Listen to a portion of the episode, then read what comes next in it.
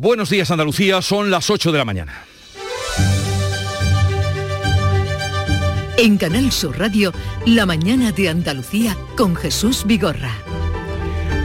El primer punto de la actualidad de este jueves está en Cádiz, donde los trabajadores del sector del metal han decidido mantener la huelga después de 12 horas negociando en Sevilla toda la madrugada con la mediación de la Junta de Andalucía. A las 7 de esta mañana se rompía esa mesa de diálogo y casi inmediatamente los trabajadores de astilleros de Cádiz han cortado la carretera industrial y los astilleros de Puerto Real mantienen cortado a esta hora también el puente de Carranza. Y en Almería seguimos pendientes del suceso ocurrido ayer en el que un incendio provocó la muerte de una madre y sus dos hijos. Según la investigación, la madre causó la muerte de los dos niños y después se suicidó. Esa es la principal hipótesis con la que trabaja la Guardia Civil. Los niños tenían 3 y 8 años, todos eran de la costa de Marfil. Con la tasa de incidencia subiendo en Andalucía, ya con 50 casos por cada 100.000 habitantes y también subiendo en España, sabemos que la Comisión de Salud Pública ha decidido aprobar la vacunación de los mayores de 60 años y el personal sanitario debe fijar la fecha ahora de su aplicación. Hasta ahora solo se vacunaba a los mayores de 70 años y a determinados enfermos crónicos. De estas y otras noticias les damos cuenta en un momento. Porque antes, como es preceptivo, vamos a informarles sobre el día que nos espera, el tiempo. Social Energy. La revolución solar ha llegado a Andalucía para ofrecerte la información del tiempo. Hoy se pueden producir lluvias que pueden ser localmente fuertes y persistentes en el área del estrecho, en el litoral malagueño occidental y también en Almería. Hay activos avisos amarillos en estas zonas. En el resto los cielos despejados, suben además las temperaturas. Todo el litoral mediterráneo, atención, está también en aviso naranja, en este caso por fenómenos costeros, porque las olas pueden alcanzar los 5 metros, sopla levante fuerte con rachas muy fuertes. Disfruta todo el mes de noviembre del Black Friday de Social Energy y consigue tu tarjeta regalo de hasta 300 euros con tu solución fotovoltaica. Además ahorra hasta un 70% en tu factura de luz y aprovecha las subvenciones de Andalucía. Pide cita al 955 44 11 11 o en socialenergy.es. Solo primeras marcas y hasta 25 años de garantía. La revolución solar es Social Energy. Cómetelo. El programa de cocina de Canal Sur Televisión ya tiene disponible su línea de productos oficiales. Delantal, tazas, set de cocina y otros artículos que podrás encontrar y adquirir de manera fácil y segura en la tienda del sur.es o llamando al teléfono gratuito 900 649 342. Repetimos, 900 649 342. Entra en la tienda del sur.es y conoce los productos oficiales de tu programa de cocina favorito. Y ahora vamos a conocer la información del tráfico. Vitaldent te ofrece la información del tráfico. En Clínicas Vitaldent queremos verte sonreír. Desde la DGT nos informa Alfonso Martínez, buenos días. Buenos días, hasta ahora en la red de carreteras de Andalucía les vamos a pedir tengan precaución en Cádiz, continúa cortada por manifestación la CA34 en el entorno de San Roque y Campamento y también la CA35 en la, entrada al puente de Cádiz. Tengan especial cuidado si van a intentar circular por alguna de estas vías. Además en Almería encontramos circulación lenta en la 7 en Viator dirección Barcelona.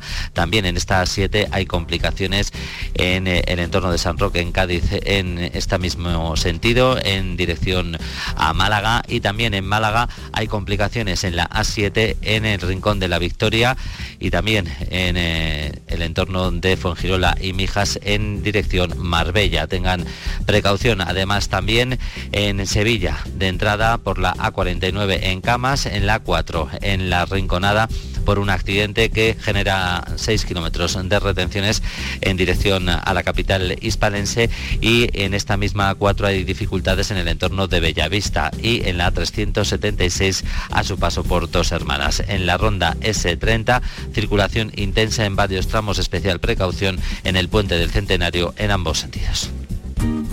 Hola, soy Nuria Fergo y todos los días me levanto con una sonrisa. Haz tú lo mismo y vuelve a sonreír. Este mes en Vitaldent te ofrecen un 20% de descuento en tu tratamiento de implantología. Llama al 900-101-001 y pide tu cita gratis. En Vitaldent quieren verte sonreír. La mañana de Andalucía con Jesús Vigorra. Enseguida vamos a ir a Cádiz, pero antes el Infoca actúa a esta hora en Vignar, en Granada, en un incendio forestal declarado esta pasada madrugada. ¿Qué ha ocurrido, Laura Nieto? Concretamente es en la Sierra de la Alfaguara, en la zona de la Cruz de Biznar. A las cuatro y media de la madrugada ha comenzado el incendio forestal y el Infoca trabaja desde ese momento en la extinción del fuego con casi 50 personas. Hay una brica con 11 operarios, cuatro retenes con 28 personas, seis conductores, un agente de medio ambiente y dos técnicos de operaciones. Nos dicen desde el Infoca que la zona es orográficamente muy complicada porque hay muchas pendientes y es muy pedregosa, por lo que se hace difícil el trabajo en tierra. Pues rotas las negociaciones, continúa la huelga del metal en Cádiz. Sindicatos y patronal, tras más de 12 horas reunidos en Sevilla con la mediación de la Junta, han dado por rotas esas relaciones que ya están de nuevo registrando primeras incidencias en este tercer día de huelga. Primeros cortes de carretera, Salud Botaro. Pues, eh, ¿qué tal, Jesús? Eh, a esta hora las noticias son confusas porque nos dicen que el puente Carranza ya no está cortado. Ha habido un intento por parte de piquetes de trabajadores de Navantia, Puerto Real, la policía, así que seguimos muy pendientes porque ahora mismo es el principal foco de atención de la mañana. El otro punto, la carretera industrial que ha cortado la propia policía para que eh, evitar eh, que haya eh, incidencias como las que hubo este miércoles. Hay una concentración de trabajadores a las puertas del astillero de Cádiz, pero ahora mismo hay tranquilidad absoluta en esa factoría. Hay sí barricadas en la carretera de Sanlúcar a la altura de Airbus, así que también ese otro foco de la mañana del que tenemos que estar muy pendientes porque hay muchas industrias repartidas por toda la provincia de Cádiz, principalmente por la Bahía Gaditana y el campo de Gibraltar. No hay acuerdos, se han roto las negociaciones al filo de las 5 de la madrugada, los sindicatos siguen en Sevilla, pero la patronal no, y esto nos ha dicho el secretario de Industria de Comisiones Obreras, Juan Linares, con el que acabamos de hablar hace unos minutos. Pero cuál es nuestra sorpresa que la patronal pues prácticamente no, no plantea nada y se han ido de aquí y se han roto las negociaciones. Yo creo que es una actitud muy irresponsable la que ha tomado. Yo creo que va a tener responsabilidad hoy más que ayer de lo que pasa en las calles de Cádiz, porque es que es inadmisible, yo me atrevo a decir, que ha actuado de mala fe. Pues así las cosas, parece difícil que hoy vuelvan a sentarse. Los sindicatos están eh, elaborando una hoja de ruta para ver qué ocurre a partir de ahora, pero la huelga indefinida sigue.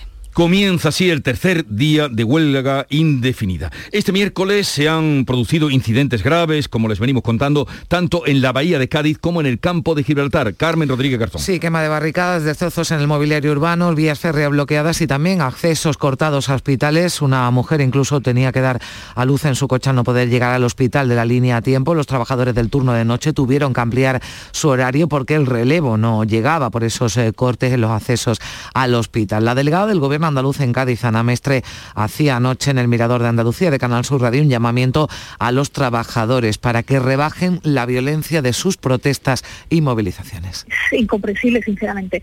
Eh, yo creo que estas movilizaciones, como es lógico, pues si se tienen que hacer, se deben hacer teniendo en cuenta las consecuencias y además no coartando la libertad de esos trabajadores que tenían que eh, ir a su puesto de trabajo, que no es ni más ni menos que salvar la vida a muchísimas personas.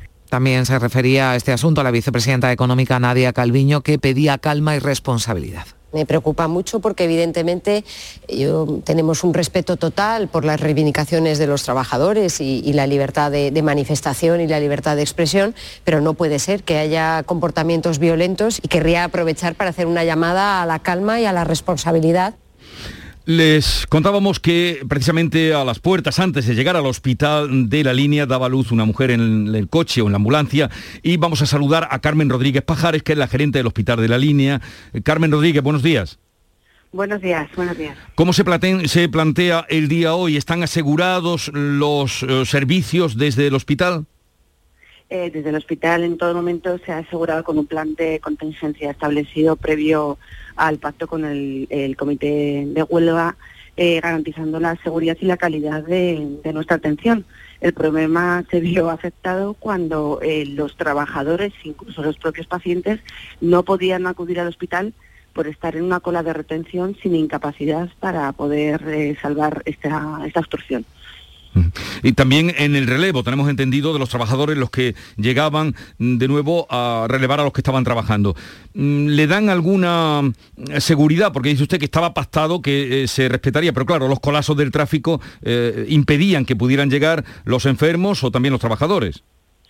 Eh, así es, están siendo numerosas, aunque solventadas inicialmente por la voluntad y por la vocación asistencial de los trabajadores sanitarios, las incidencias.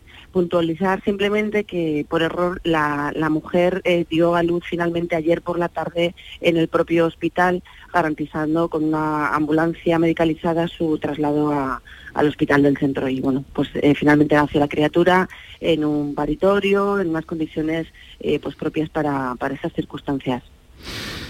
Garantizada pues la entrada y salida al hospital, pero claro, sigue eh, mm, el imprevisto de que puedan encontrar un atasco quien vaya al hospital.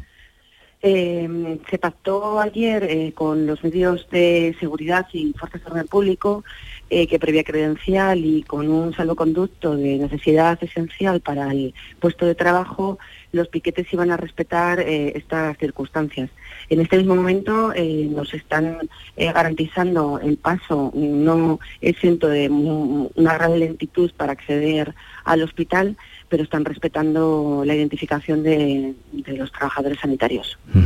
Sí, señora Rodríguez, ¿qué tal? Buenos días. Eh, Buenos días. Al margen, bueno, de esa noticia que usted nos decía, es verdad que se había hablado de esa mujer que había dado a luz en el camino, pero bueno, finalmente eh, pudo llegar al hospital a tiempo, ha afectado a otras eh, intervenciones programadas de, de quirófano, alguna operación que estuviera programada en el día de ayer. Así es, se vio afectada tanto la actividad programada en quirófanos con un gran retraso en su puesta en marcha, pues hablamos que si a las 8 de la mañana los quirófanos están eh, ya con operativa, ayer en, torno a las 10 y media, 11 podíamos arrancar. Garantizamos toda la actividad programada porque los trabajadores eh, sanitarios han hecho un gran esfuerzo, eh, llevando su jornada ordinaria más allá de, de, las 3 de la tarde y finalizaron 6, 7 de la tarde en la mayor parte de las ocasiones.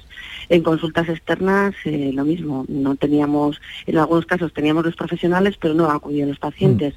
Y en las pruebas diagnósticas, tipo endoscopias, que exigen una preparación muy importante por parte del paciente, muy exigente, pues para venir con todo el aparato digestivo limpio, algunos de los pacientes no, no pudieron acudir.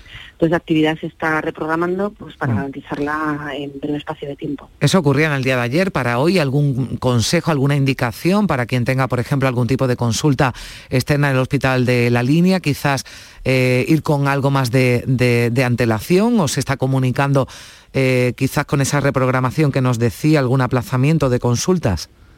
No, no, aplazamiento ninguno. Nosotros garantizamos la actividad eh, los trabajadores sanitarios tienen las indicaciones de ir debidamente documentados y, sobre todo pues tener eh, paciencia ante una situación social que, hay que comprender.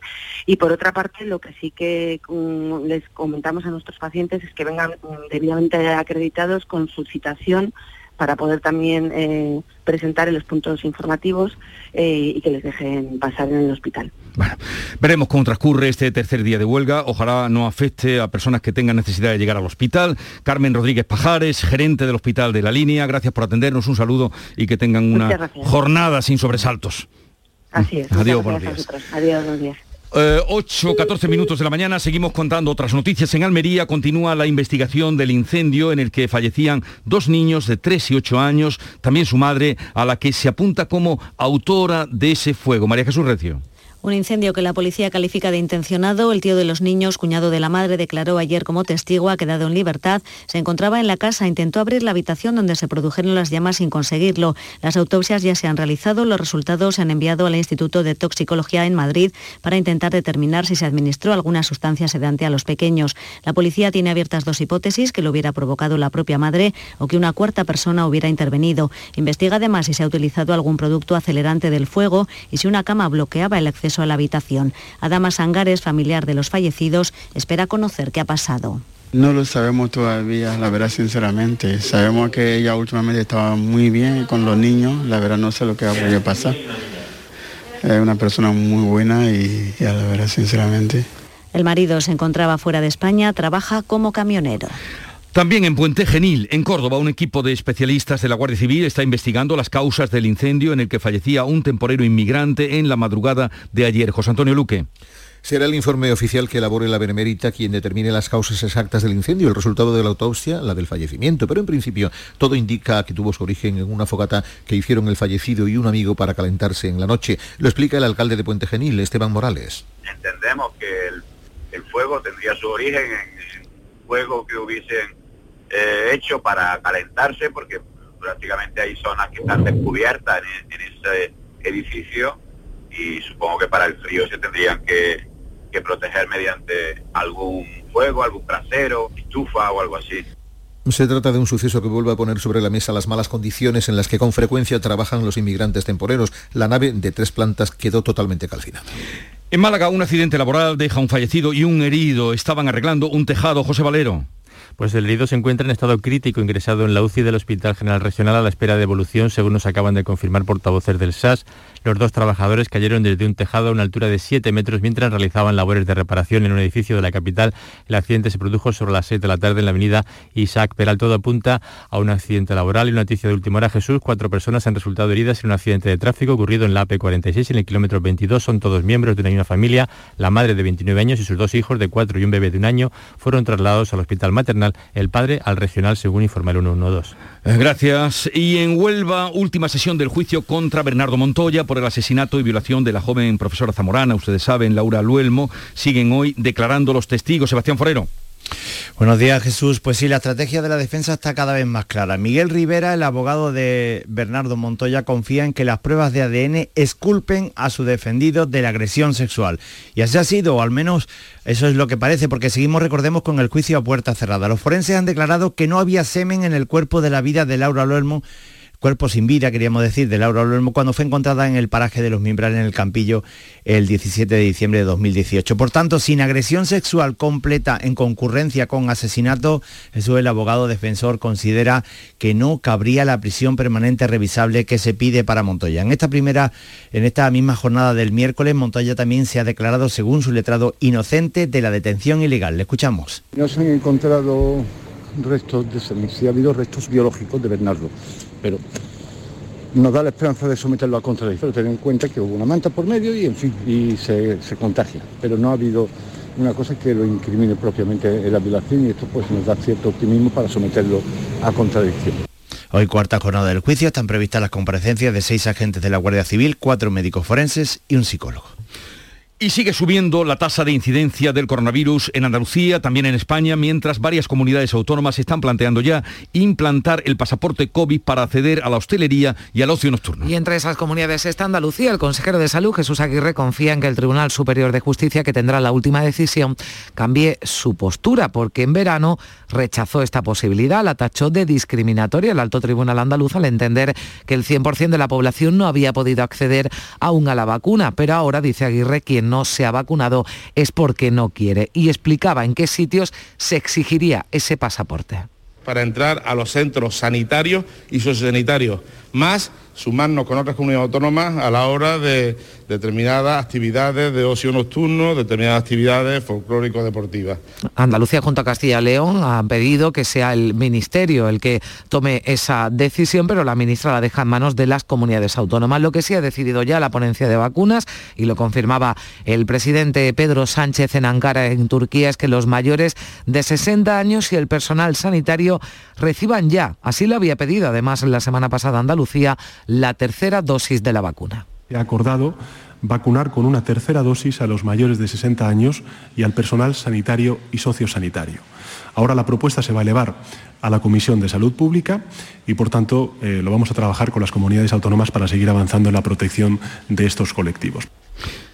Y en la tramitación de los presupuestos generales del Estado se ha incluido una enmienda para crear un fondo COVID extraordinario para las comunidades. La iniciativa la ha presentado Junts per Cat en comisión parlamentaria y solo ha contado con los votos en contra del PSOE, Unidas Podemos y el PNV. Sí, se trata de movilizar más de 9.300 millones de euros para compensar a los gobiernos autonómicos por los gastos que sigue generando la pandemia. De ellos, 1.600 atendiendo a esa enmienda irían a Cataluña. Supone una reasignación de partidas que los socialistas no ven técnicamente viable. Su portavoz, Héctor Gómez, ofrece estos argumentos. La enmienda carece de viabilidad porque no coinciden las partidas, que es un aspecto esencial. Creo que queda clara nuestra posición. Punto dos. Entendemos que existen no solo los 126.000 millones de euros que comprenden los presupuestos generales del Estado 2022, que precisamente estamos negociando en materia de cohesión territorial, sino que existen partidas más que suficientes en materia sanitaria para dar cobertura a las comunidades autónomas. Así lo explicaba también el Ministerio de Hacienda. Dice que la enmienda no debería haber sido admitida por parte de la mesa de la Comisión de Presupuestos porque no es posible ejecutarla tal y como está planteada ni lleva consignados recursos suficientes para hacerla efectiva. Y vamos a hablar ahora de los presupuestos andaluces. Hoy concluye el plazo para que los grupos presenten las enmiendas a la totalidad a estos presupuestos para el año 2022. Vos ya la ha registrado enmienda a la totalidad y el PSOE anuncia que lo hará esta mañana. Sí, pero el consejero de Hacienda no se rinde porque Juan Bravo confía en que a última hora, como ya ocurriera con Vox, con los de Abascal anteriormente, se pueda alcanzar un acuerdo y las cuentas salgan adelante. En el año 2019, el partido de Vox presentó la enmienda a la totalidad y hasta su segunda intervención en el debate de la enmienda a la totalidad no dijo que la retiraba, con lo cual yo creo que hasta el día 24, por desgracia para nosotros, por desgracia para los andaluces, no vamos a saber si Andalucía va a tener presupuesto o no va a tener. En la presentación, en el registro de esa enmienda a la totalidad, este pasado miércoles, el portavoz de Vox, Manuel Gavira, denunciaba la fragilidad del Gobierno, justificaba así la presentación de esa enmienda, también los incumplimientos de los acuerdos de investidura y lo que ha denominado inmersión socialista del presidente Juanma Moreno. Es que son unos presupuestos socialistas, que no lo digo, no lo decimos nosotros, no lo decimos desde Vox, lo dice el propio presidente Moreno Bonilla. Son los presupuestos que le demandaba el Partido Socialista. Nosotros por el, por el barranco no nos vamos a tirar, no lo vamos a hacer. Por tanto, si son unos presupuestos socialistas, con nosotros no van a poder contar.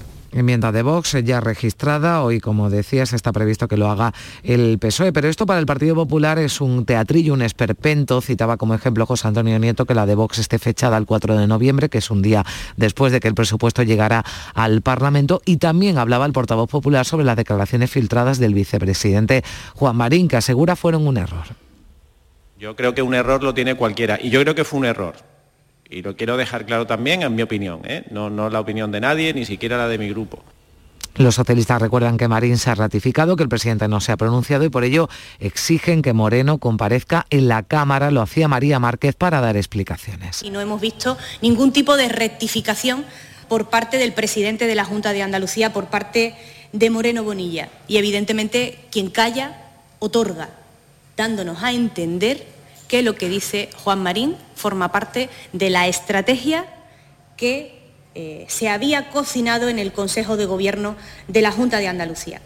También Unidas Podemos asegura que la polémica merece una valoración del presidente. Pues veremos de todo esto que nos dice el consejero de Hacienda, Juan Bravo, que como les contábamos sigue eh, insistiendo todavía en la posibilidad de sacar esos presupuestos. Estará con nosotros a partir de las 8.35 de esta mañana. Y mientras tanto sigue coleando la polémica por el audio filtrado de Juan Marín el pasado audio del pasado verano que se filtraba esta semana cuando ante los suyos calificó de estupidez aprobar unos presupuestos en el último año de legislatura. Sí, se le sigue preguntando a Juan Marín por este asunto que apuntaba, apuntaba el vicepresidente ahora a la Dirección Nacional del PP, en concreto a Fran Hervías, ex de Ciudadanos, pero también al, al secretario, el secretario actual de los populares, a Teodoro García Egea.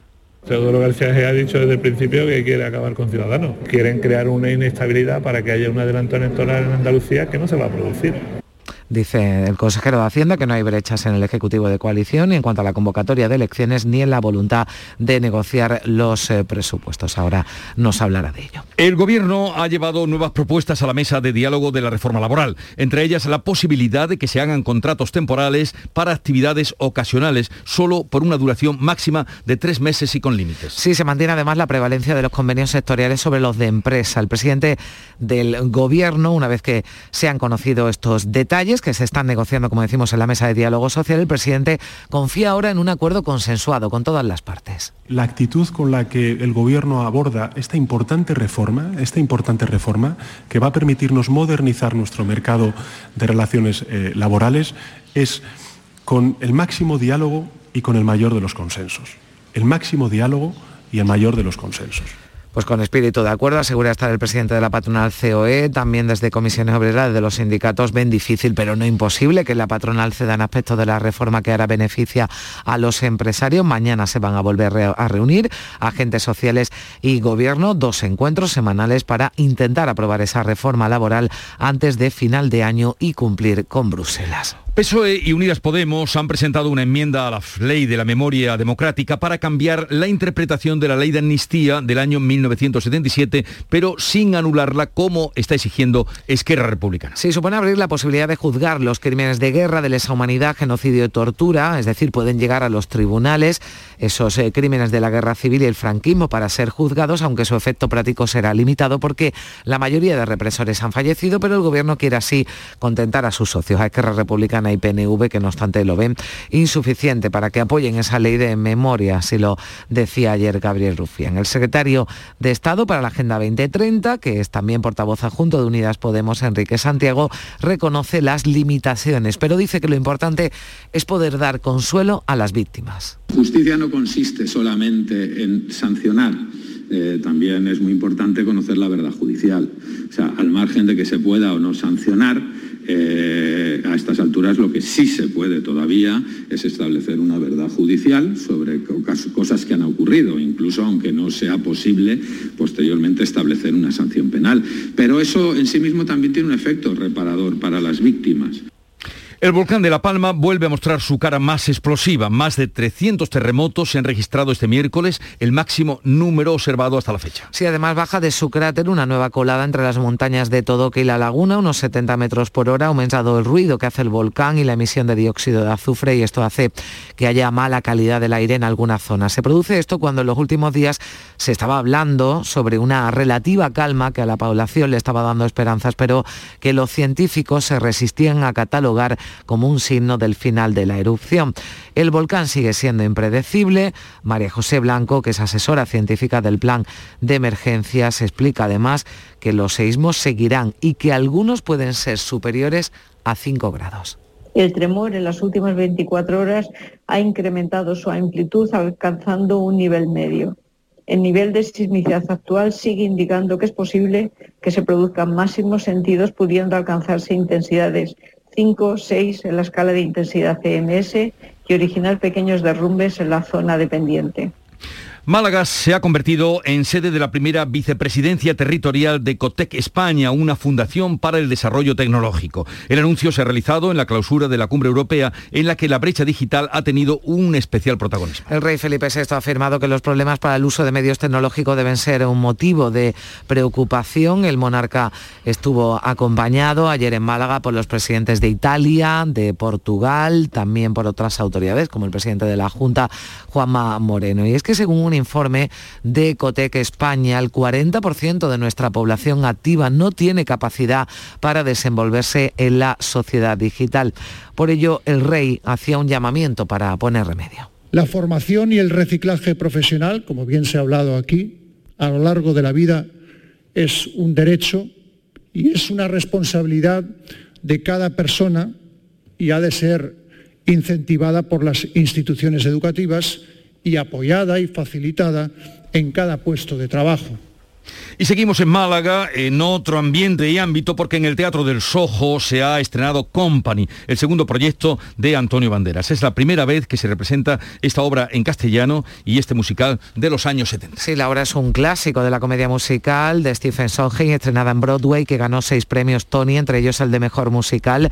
Se presenta, como dice, se representa por primera vez en castellano y así hablaba de este espectáculo Antonio Banderas. Company es un musical complejo, no tiene una narrativa eh, eh, tradicional, eh, se mueve con sketches y con un personaje central que deambula, que, que de alguna forma tiene tribulaciones, reflexiones, ah, sobre su vida y el compromiso que adquiere tanto con en términos de amistad como compromisos directos en el mundo de la pareja.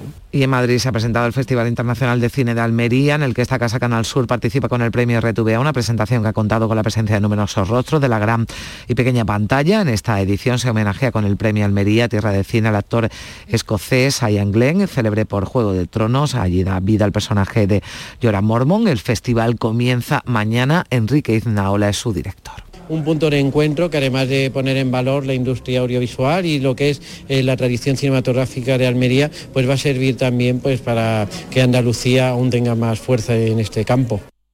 Y vamos a ver si hay alguna última novedad, noticia del incendio de Bikinar que le dábamos cuenta hace un momento. Bueno, sigue activo, pero nos dicen desde el Infoca que se han incorporado ya hasta tres medios aéreos, un helicóptero Super Puma, dos aviones de carga en tierra que están actuando en este incendio en el paraje Cruz de Biznar en Granada, incendio que se declaraba esta pasada madrugada. Desde entonces el Infoca está trabajando, pero con esa incorporación ahora de los medios aéreos.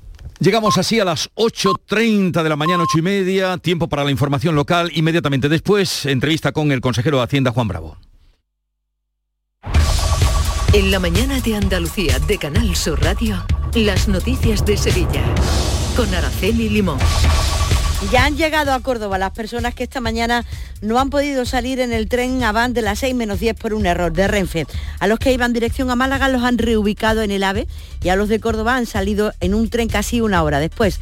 Un trastorno importante porque la mayoría de las personas que cogen el tren a esa hora es que van a trabajar. Yo hago este camino todos los días, que voy a Córdoba desde, yo qué sé, y pues que por lo visto no hay tren. A 30 personas los han querían meter en el AVE, pero hasta en el último momento también han dicho que no, que no se podían subir en el AVE y nos hemos quedado todos aquí. Nosotros íbamos a trabajar al Cerro Muriano y bueno, nos hemos encontrado que no hay tren ya han aumentado a 8 los kilómetros de retenciones que hay en la A4 a la altura del aeropuerto por un accidente, una colisión múltiple. Hay otros 2 kilómetros de retenciones en la A49 y uno en el puente del Alamillo. En el Centenario hay 3 kilómetros sentido Cádiz y uno sentido Huelva. Y hay circulación intensa en Juan Pablo II y en el puente de las Delicias, así como en el acceso por la avenida, al acceso a Sevilla por la avenida de la Paz y por la avenida de Andalucía. A esta hora con todo esto estamos a 10 grados de temperatura pero este mediodía vamos a tener el termómetro bastante más alto que ayer, a 22 grados. Los cielos están despejados porque además nos esperan lluvias hasta el próximo sábado.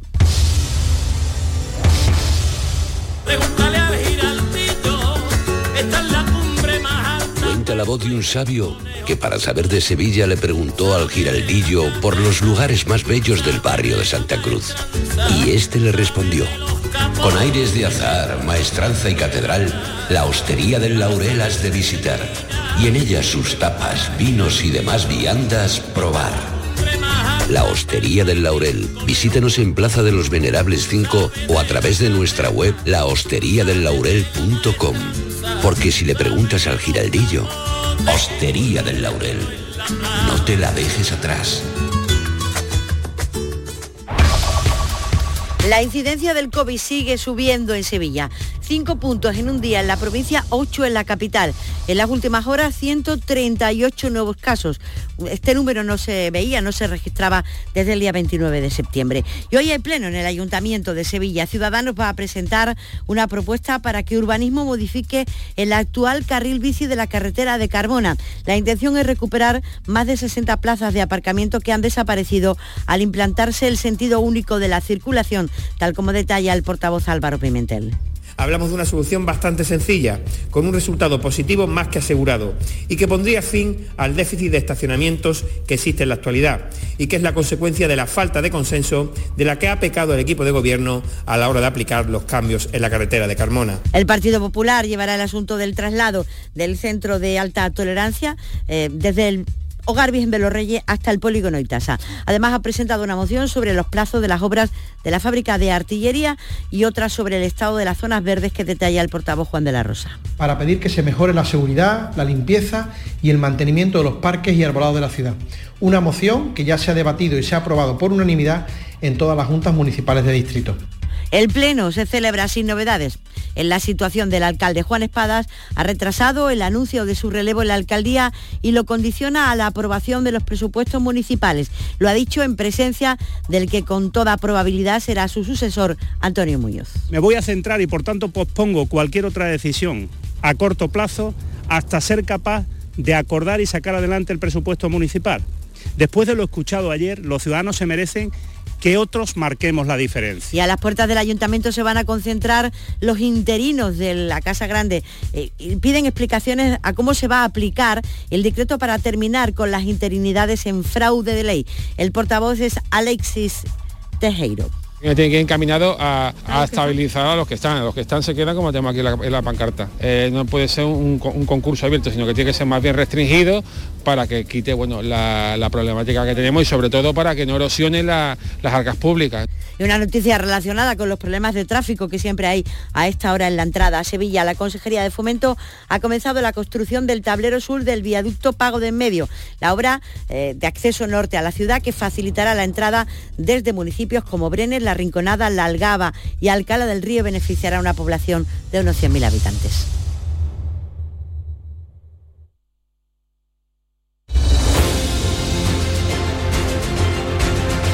8.35 minutos de la mañana, como les anunciamos hoy nos visita Juan Bravo, consejero de Hacienda de la Junta de Andalucía, para hablar, cómo no, de los presupuestos que están en un tris de hacer un tras. Ahora nos contará el consejero en un momento. Buenos días. En el sorteo del cupón diario celebrado ayer, el número premiado ha sido 38.884. 38 884. Asimismo, el número de serie correspondiente a la paga, premiado con 3.000 euros al mes durante 25 años, ha sido 49049. Hoy, como cada día, hay un vendedor muy cerca de ti repartiendo ilusión. Disfruta del día y recuerda, con los sorteos de la 11, la ilusión se cumple. Todo Caballo. El programa de Canal Sur Televisión ya tiene disponible su línea de productos oficiales, el polo, la bandolera y muchos artículos más que ya puedes adquirir de manera fácil y segura en la tienda del sur.es o llamando al teléfono 900-649-342. Entre en la tienda del sur.es o llama al teléfono gratuito 900-649-342. Repetimos, 900-649-342 y conoce los productos oficiales de Todo Caballo. Tienes 12 mensajes sin leer. Mensaje número 4. Levántate de la silla y busca un rato para hacer ejercicio.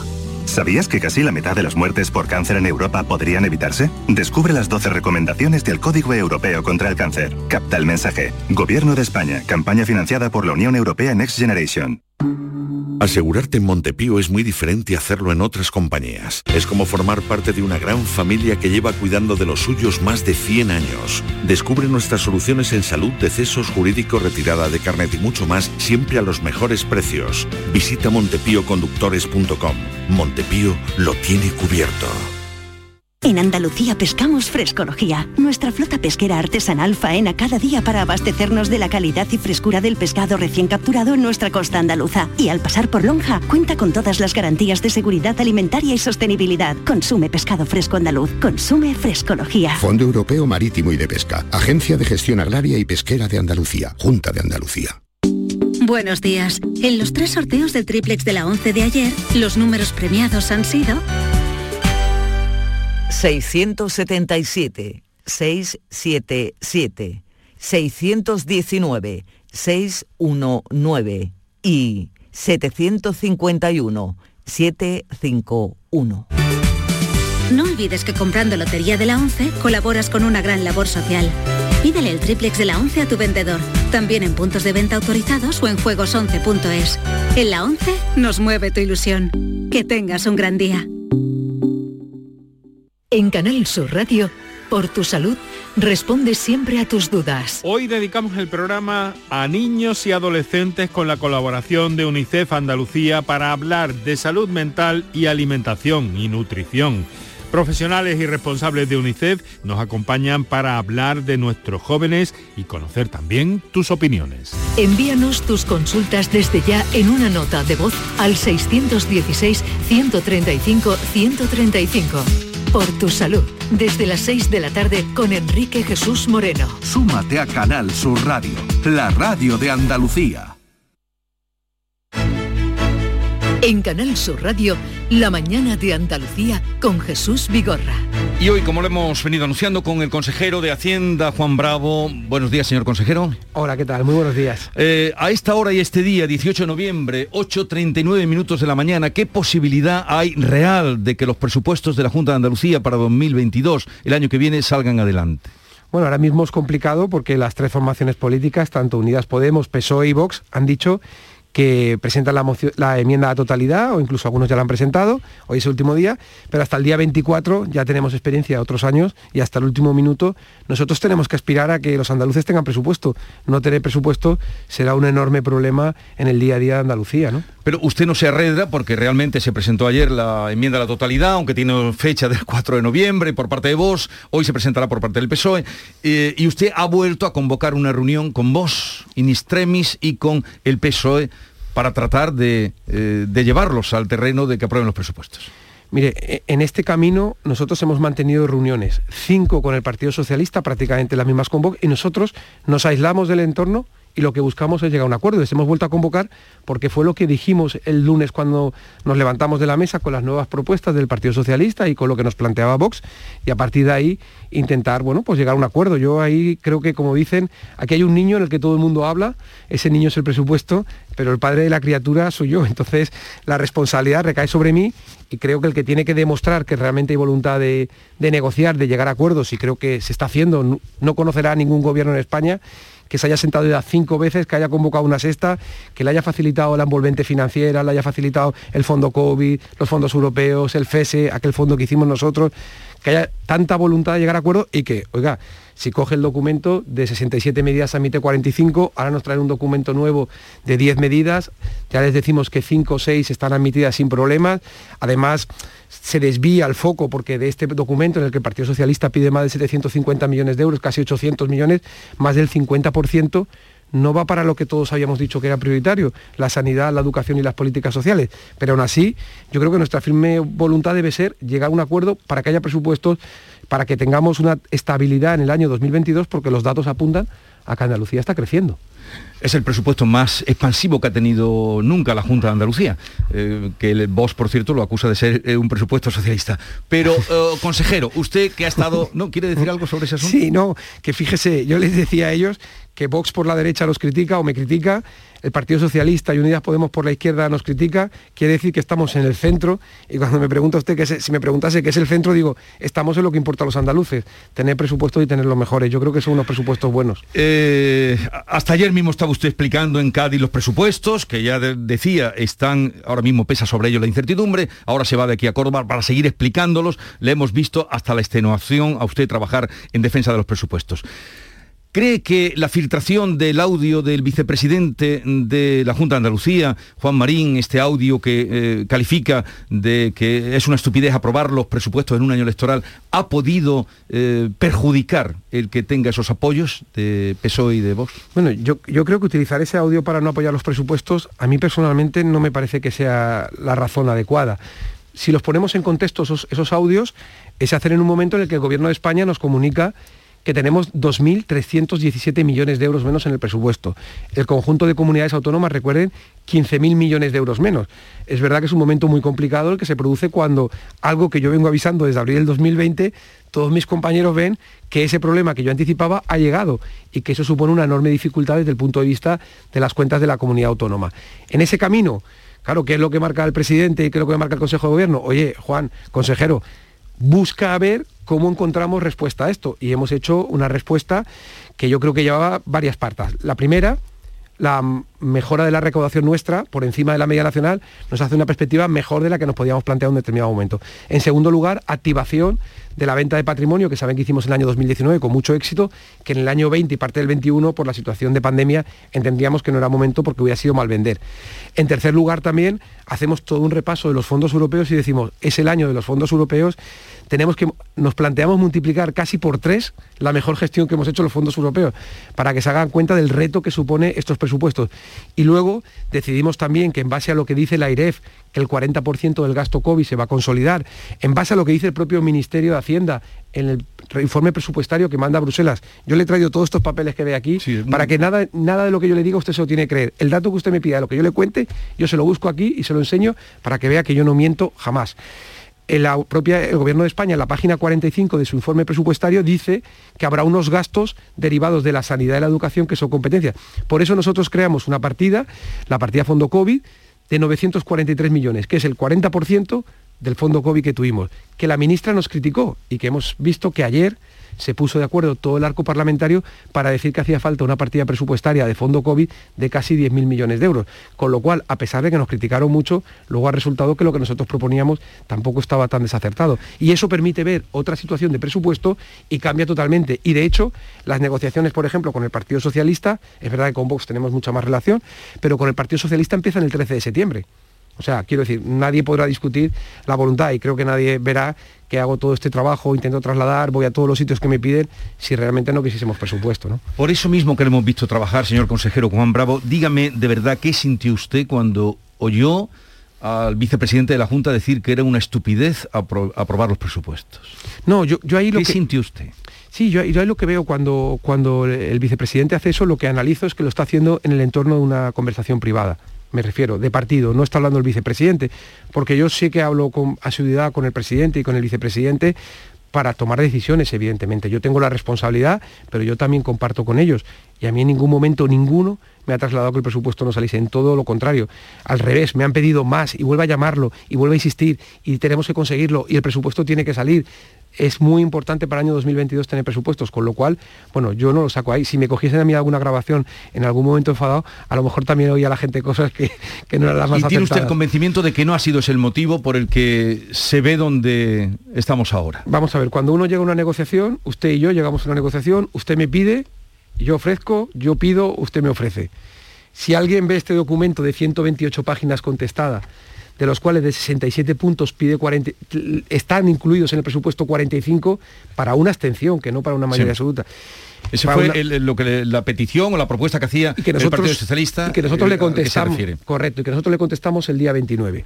Después han venido con otro documento la semana pasada con 10 puntos. Y de estos 10 puntos uno lo acepta 5, ya eh, creo sinceramente que para una abstención y viendo el entorno político, yo le pregunto, dígame a alguien que haya hecho esto en España. Dígame alguna comunidad. Y sobre todo, usted puede decir, no, pero esos comentarios, vamos a analizar, las personas se nos miden por los hechos y a los gobiernos por los hechos, no por las palabras. Desde el 1 de enero del año 2019, cuando este gobierno entra, se empiezan a emitir enmiendas que hacía años que no se emitían a la oposición. Eso es una realidad, ¿verdad? Más de 50 cada año.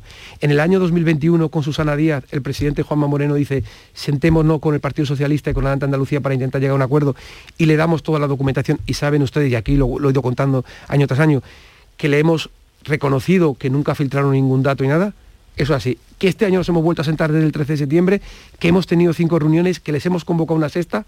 Yo creo que eso no lo discute nadie. O sea, de repente nosotros no queremos tener presupuesto, hicimos un presupuesto el año 2019 para seis meses. Un presupuesto en un año que había elecciones autonómicas, ¿se acuerdan? El resto de comunidades, elecciones locales, dos nacionales. Alguien podría haber dicho, oye, en este momento dejamos presupuesto prorrogado, ya que ellos no hicieron presupuesto, y el presidente me instó a que hiciese un presupuesto aunque fuera para seis meses, porque para él cumplir era fundamental y ahora de repente no queremos presupuesto con 5.899 millones de euros de fondos europeos, yo creo que esa, esa variable no, no entra. Si los presupuestos no salen adelante, eh, ¿qué pierde Andalucía? Bueno, los andaluces pierden muchísimas cosas porque será un presupuesto en el que no podremos ejecutar parte de los fondos europeos y muchos de los proyectos pues no saldrán. Por ejemplo, el alcalde de Sevilla tendrá que explicar por qué a lo mejor el hospital militar no se puede finalizar.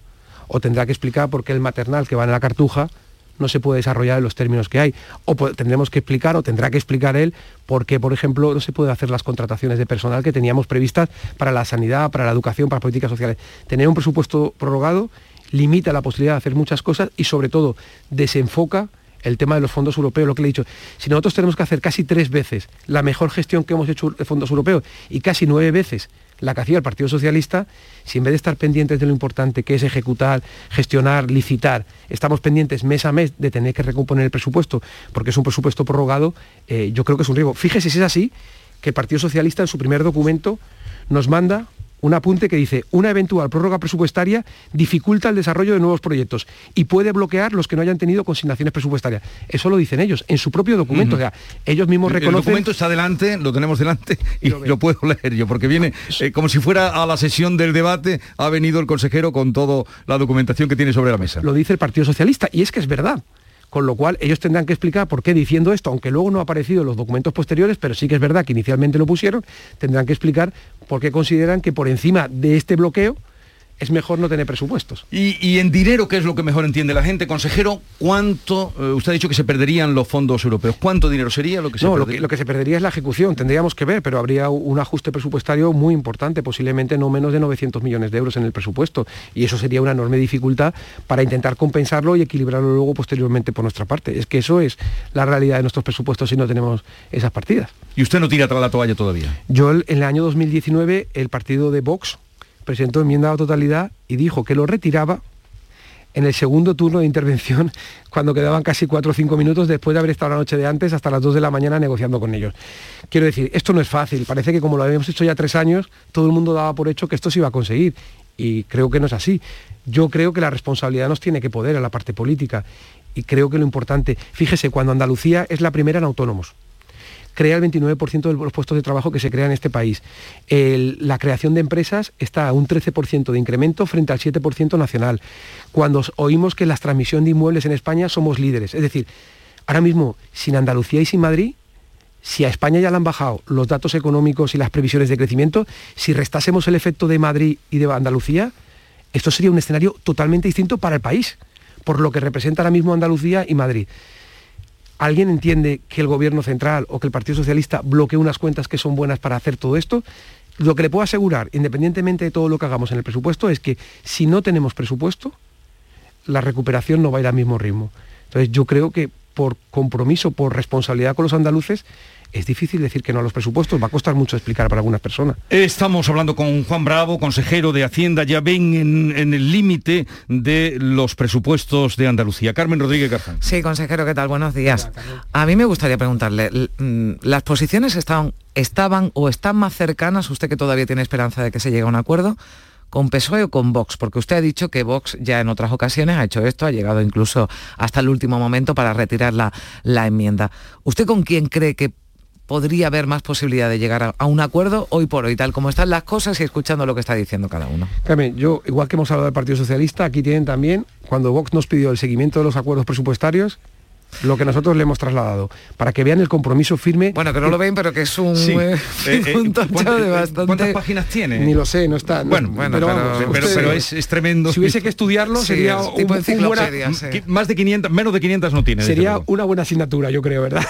bueno, entonces, en este camino de, acuerdo, oiga, yo voy a hacer una, vamos a hacerlo al revés, vamos a construirlo por, por arriba en vez de por abajo. Dígame cuántas hoy quejas o críticas ha oído usted al presupuesto. No que quieren que haya más cosas. ¿Quién ha dicho que algo de lo que hay en el presupuesto está mal? O que no debería estar ahí. Nadie.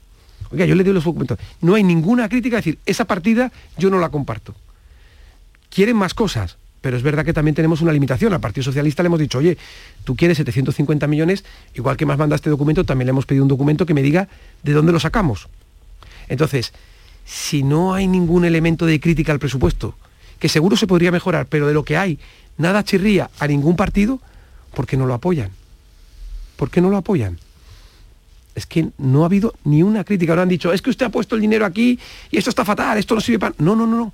No habrá habido ninguna... Aquí, coja los documentos, no hay ninguna crítica a lo que hay. Piden 40 millones más para sanidad no te preocupes, hay más de 430. No es que queremos un incremento salarial para el personal sanitario, si es que ya lo estamos haciendo, les hemos incrementado las guardias, el, PRC, el, complemento de productividad, eh, la atención continuada, el tema de interinos también lo hemos atendido, hicimos un pago extra de productividad y en este año en el presupuesto van, si se aprueban los presupuestos, 74 mm. millones de subida, cuando ellos nos pedían 50. Quiero decir que es que el presupuesto de verdad, que es bueno, que se ha hecho además un presupuesto como me pidió el presidente, un presupuesto para que todo el mundo lo pudiese admitir y un presupuesto que el día 1 de, octubre, cuando nos reunimos con todas las formaciones, no estaba elaborado. Entonces, ese presupuesto está hecho con lo que todas las formaciones políticas nos trasladaron, de compromiso.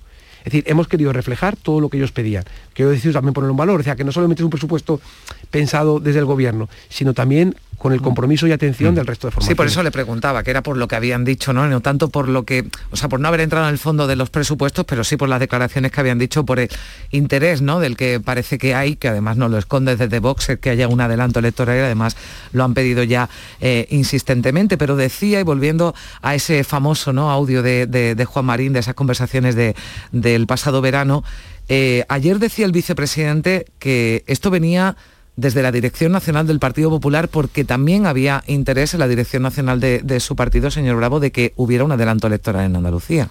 Aquí lo primero, el que marca el adelanto o no adelanto, el que marca la fecha de elecciones es el presidente, Juanma Moreno, ¿no?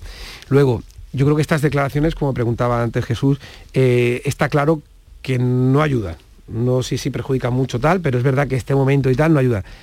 Alguien que está defendiendo una comunidad, que está luchando por hacer un presupuesto y que está unas perspectivas económicas mejores que el resto de España y que va en crecimiento, va a hacerse daño a sí mismo, seríamos muy torpes. Yo creo que bueno, son unas filtraciones que se han producido. También es triste que estemos en esta situación, es decir, que se esté filtrando información y tal, y que se le esté dando una repercusión que yo creo que supera cualquier situación de una conversación en el entorno de un partido político. O sea, yo creo que lo que es importante es lo que hay, el trabajo, los hechos, el niño. Y el niño yo creo que se ha demostrado que queremos que, salga adelante, que vaya al colegio, que vaya a la sanidad pública, que tenga recursos y que podamos seguir creciendo. Es que si no va a ser un enorme problema. Usted como padre de la criatura los va a defender en el Parlamento, lo digo porque ayer el Partido Socialista planteaba incluso que fuera el presidente, una vez que había ocurrido todo eh, lo que, de lo que estamos hablando, que fuera el presidente Juanma Moreno el que acudiera al Parlamento. Pero va a ser usted, ¿no? Vamos, él solo decide el presidente, pero yo soy el responsable, ya lo he dicho siempre, para lo bueno y sobre todo para lo malo. Y yo he sido el que he llevado la negociación y el que ha hablado. No sé si el presidente quiere, pero yo creo que estamos sacando una conversación y estamos aislando, repito, cinco reuniones, documentos, información, fondo. Dígame solamente un caso en España que lo hayan hecho. Uno, con uno me conformo. Uno en toda España que haya hecho esto que hemos hecho un paripé durante todo este tiempo. Hombre, no, yo creo que ustedes nos conocen y la trayectoria demuestra otra cosa. Señor consejero, ¿se encuentra usted frustrado por mm, esta situación en que se encuentra? No, me encuentro preocupado, porque este presupuesto es muy importante. Este presupuesto, yo sé que siempre decimos que los presupuestos son muy importantes, yo no me habrán oído decir jamás que este es un presupuesto histórico, ni récord, no entro a esas valoraciones. Lo que sí que digo es que es un presupuesto muy importante, el más importante. Nosotros nos encontramos con los fondos europeos, por ejemplo, con una gestión regular, por no decir otra cosa, ¿vale? Y hemos hecho un enorme esfuerzo, pero es que los fondos, los que no ejecutemos de aquí al 23, se pierden. O sea, todo lo que se ha hecho mal lo estamos intentando recuperar a pasos acelerados. Estamos certificando cada año más de mil millones de euros. Pero si no lo hacemos bien lo podemos perder. Es que todavía queda mucho. Es que en el año 19 cuando llegamos de 8.300 millones se habían ejecutado entre unos 1.300, 1.500 millones de euros. Quedaban 7.000.